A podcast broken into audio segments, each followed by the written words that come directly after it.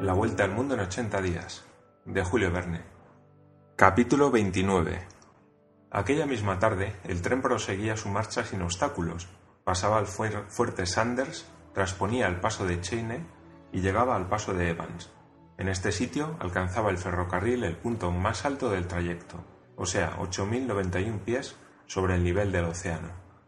Los viajeros ya no tenían más que bajar hasta el Atlántico por aquellas llanuras sin límites, niveladas por la naturaleza.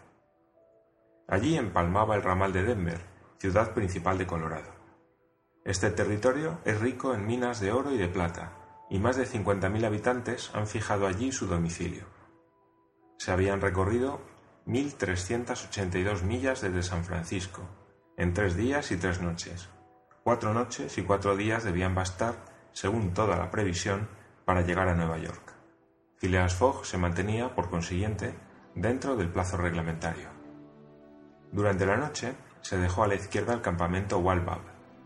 El Lodge Pole Creek discurría paralelamente a la vía, siguiendo sus aguas la frontera rectilínea común a los estados de Wyoming y de Colorado.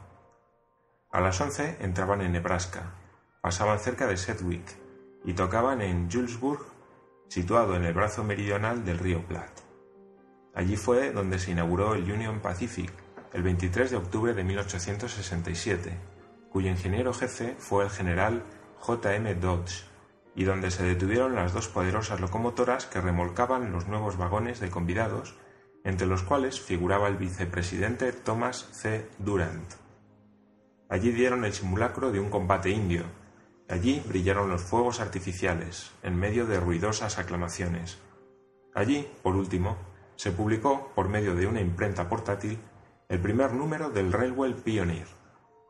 Así fue celebrada la inauguración de ese gran ferrocarril, instrumento de progreso y de civilización, trazado a través del desierto y destinado a enlazar entre sí ciudades que no existían aún.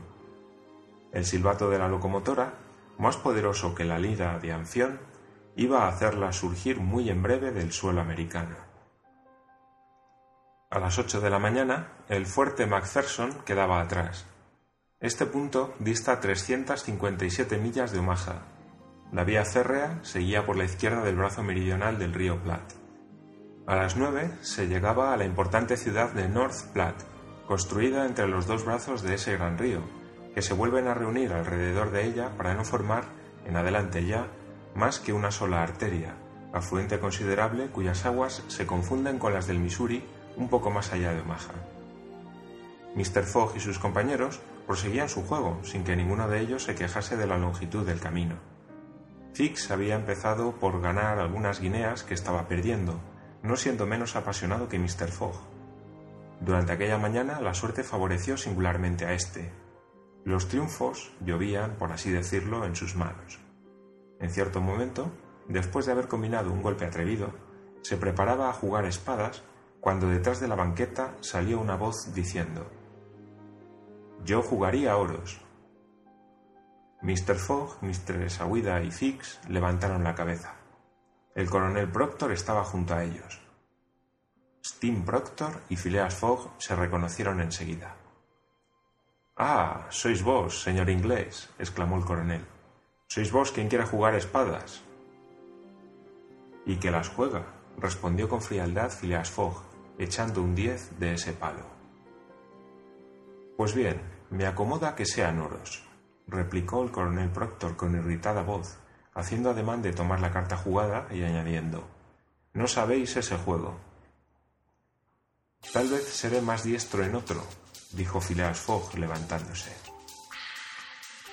Solo de vos depende ensayarlo, hijo de John Bull, replicó el grosero personaje. Mr. Sawida había palidecido, afluyendo toda su sangre al corazón. Se había asido del brazo de Phileas Fogg que la repelió suavemente. Picaporte iba a echarse sobre el americano, que miraba a su adversario con el aire más insultante posible, pero Fix se había levantado y yendo hacia el coronel Proctor le dijo Olvidáis que es conmigo con quien debéis entenderos, porque no solo me habéis injuriado, sino golpeado.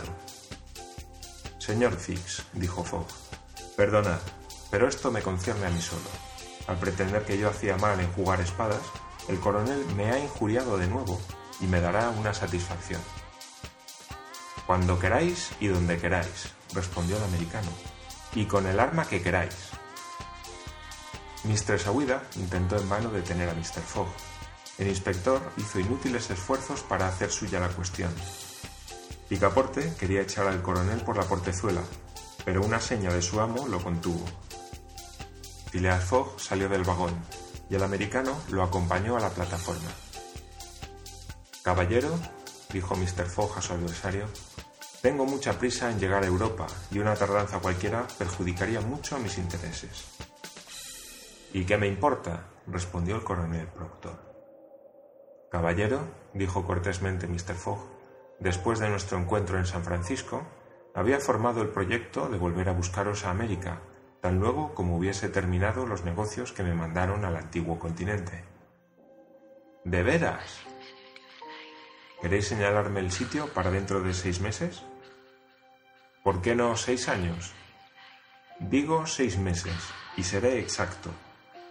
Eso no son más que pamplinas, o al instante o nunca. Corriente, ¿vais a Nueva York? No. ¿A Chicago? No. ¿A Omaha? ¿Os importa poco? ¿Conocéis Plum Creek? No. Es la estación inmediata y allí llegará un tren dentro de una hora. Se detendrá diez minutos, durante los cuales se pueden disparar algunos tiros. Bajaré en la estación de Plum Creek. Y creo que allí os quedaréis, añadió el americano con sin igual insolencia. Quién sabe, caballero, respondió Mr. Fogg, y entró en su vagón tan calmoso como de costumbre, Allí el Yeleman comenzó por tranquilizar a Mr. Sawida, diciéndole que los fanfarrones no eran nunca de temer. Después rogó a Fix que le sirviera de testigo en aquel encuentro que se iba a verificar. Fix no podía rehusar, y Phileas Fogg prosiguió tranquilo su interrumpido juego, echando espadas con perfecta calma. A las once el silbato de la locomotora anunció la aproximación a la estación de Plum Creek. Mr. Fogg se levantó y, seguido de Fix, salió a la galería. Picaporte le acompañaba, llevando un par de revólveres. Mr. Sawida se había quedado en el vagón, pálida como una muerta. En aquel momento se abrió la puerta del otro vagón, y el coronel Proctor apareció también en la galería, seguido de su testigo, un yanqui de su temple. Pero en el momento en que los dos adversarios iban a bajar a la vía, el conductor acudió gritando No se baja, señores. ¿Y por qué? preguntó el coronel. Llevamos 20 minutos de retraso y el tren no se para. Pero tengo que batirme con el señor. Lo siento, respondió el empleado, pero marchamos al punto. Ya suena la campana. La campana sonaba, en efecto, y el tren prosiguió su camino. Lo siento muchísimo, señores, dijo entonces el conductor. En cualquier otra circunstancia hubiera podido serviros. Pero en definitiva, puesto que no habéis podido batiros en esta estación, ¿Qué os impide que lo hagáis aquí? Eso no convendrá tal vez al señor, dijo el coronel Proctor con aire burlón. Eso me conviene perfectamente, respondió Phileas Decididamente estamos en América, pensó para sí Picaporte, y el conductor del tren es un caballero de buen mundo. Y pensando esto, siguió a su amo. Los dos adversarios y sus testigos, precedidos de conductor, se fueron al último vagón del tren ocupado tan solo por unos diez viajeros. El conductor les preguntó si querían dejar un momento libre sitio a dos caballeros que tenían que arreglar un negocio de honor. ¿Cómo no? Muy gozosos se mostraron los viajeros en complacer a los contendientes y se retiraron a la galería. El vagón, que tenía unos cincuenta pies de largo, se prestaba muy bien para el caso. Los adversarios podían marchar uno contra otro entre las banquetas y fusilarse a su gusto. Nunca hubo duelo más fácil de arreglar. Mr. Fogg y el coronel Proctor, provistos cada uno de dos revólveres, entraron en el vagón.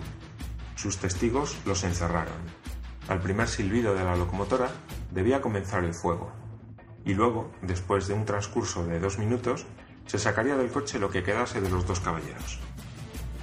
Nada más sencillo, en verdad, y tan sencillo, por cierto, que Fix y Picaporte sentían su corazón latir hasta romperse.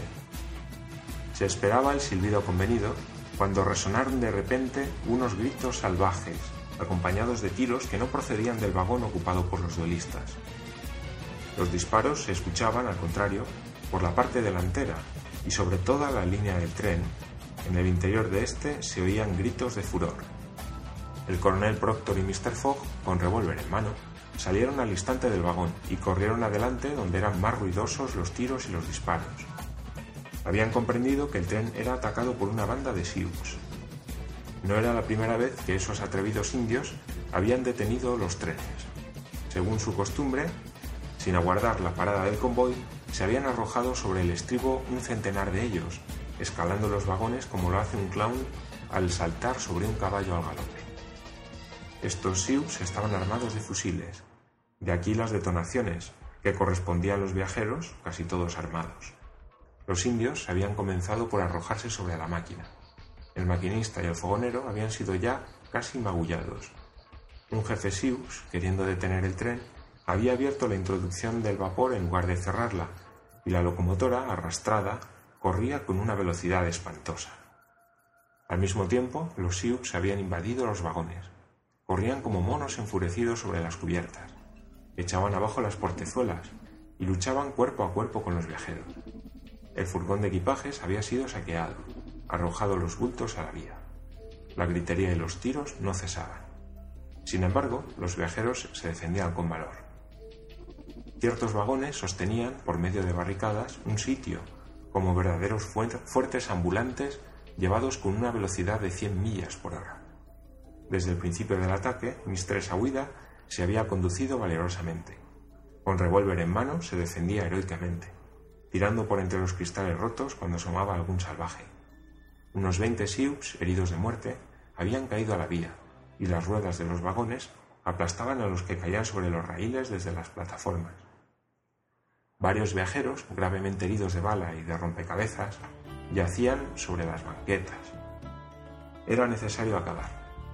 La lucha llevaba diez minutos de duración y tenía que terminar en ventaja de los Sioux si el tren no se paraba. En efecto, la estación de Fuerte Kearney no estaba más que a dos millas de distancia, y una vez pasado el fuerte y la estación siguiente, los Sioux serían dueños del tren. El conductor se batía al lado de Mr. Fogg cuando una bala lo alcanzó. Al caer, exclamó, Estamos perdidos si el tren tarda cinco minutos en pararse. Se parará, dijo Phileas Fogg, que quiso echarse fuera del vagón. Estad quieto, señor, le gritó Picaporte. Yo me encargo de ello. Phileas Fogg no tuvo tiempo de detener al animoso muchacho y abriendo una portezuela consiguió deslizarse debajo del vagón. Entonces, mientras la lucha continuaba y las balas se cruzaban por encima de su cabeza, recobrando su agilidad y flexibilidad de clown, arrastrándose colgado por debajo de los coches y arrastrándose ora a las cadenas, ora a las palancas de freno, rastreándose de uno a otro vagón, con maravillosa destreza, llegó a la parte delantera del tren sin haber podido ser visto. Allí, colgado por una mano entre el furgón y el tender, desenganchó con la otra las cadenas de seguridad, pero a consecuencia de la tracción no hubiera conseguido desenroscar la barra de enganche si un sacudimiento que la máquina experimentó no la hubiera hecho saltar de modo que el tren, desprendido, se fue quedando atrás, mientras que la locomotora huía con mayor velocidad. Él corrió aún durante algunos minutos, pero los frenos se manejaron bien y el convoy se detuvo, al fin, a menos de cien pasos de la estación de Kearney. Allí los soldados del fuerte, atraídos por los disparos, acudieron apresuradamente.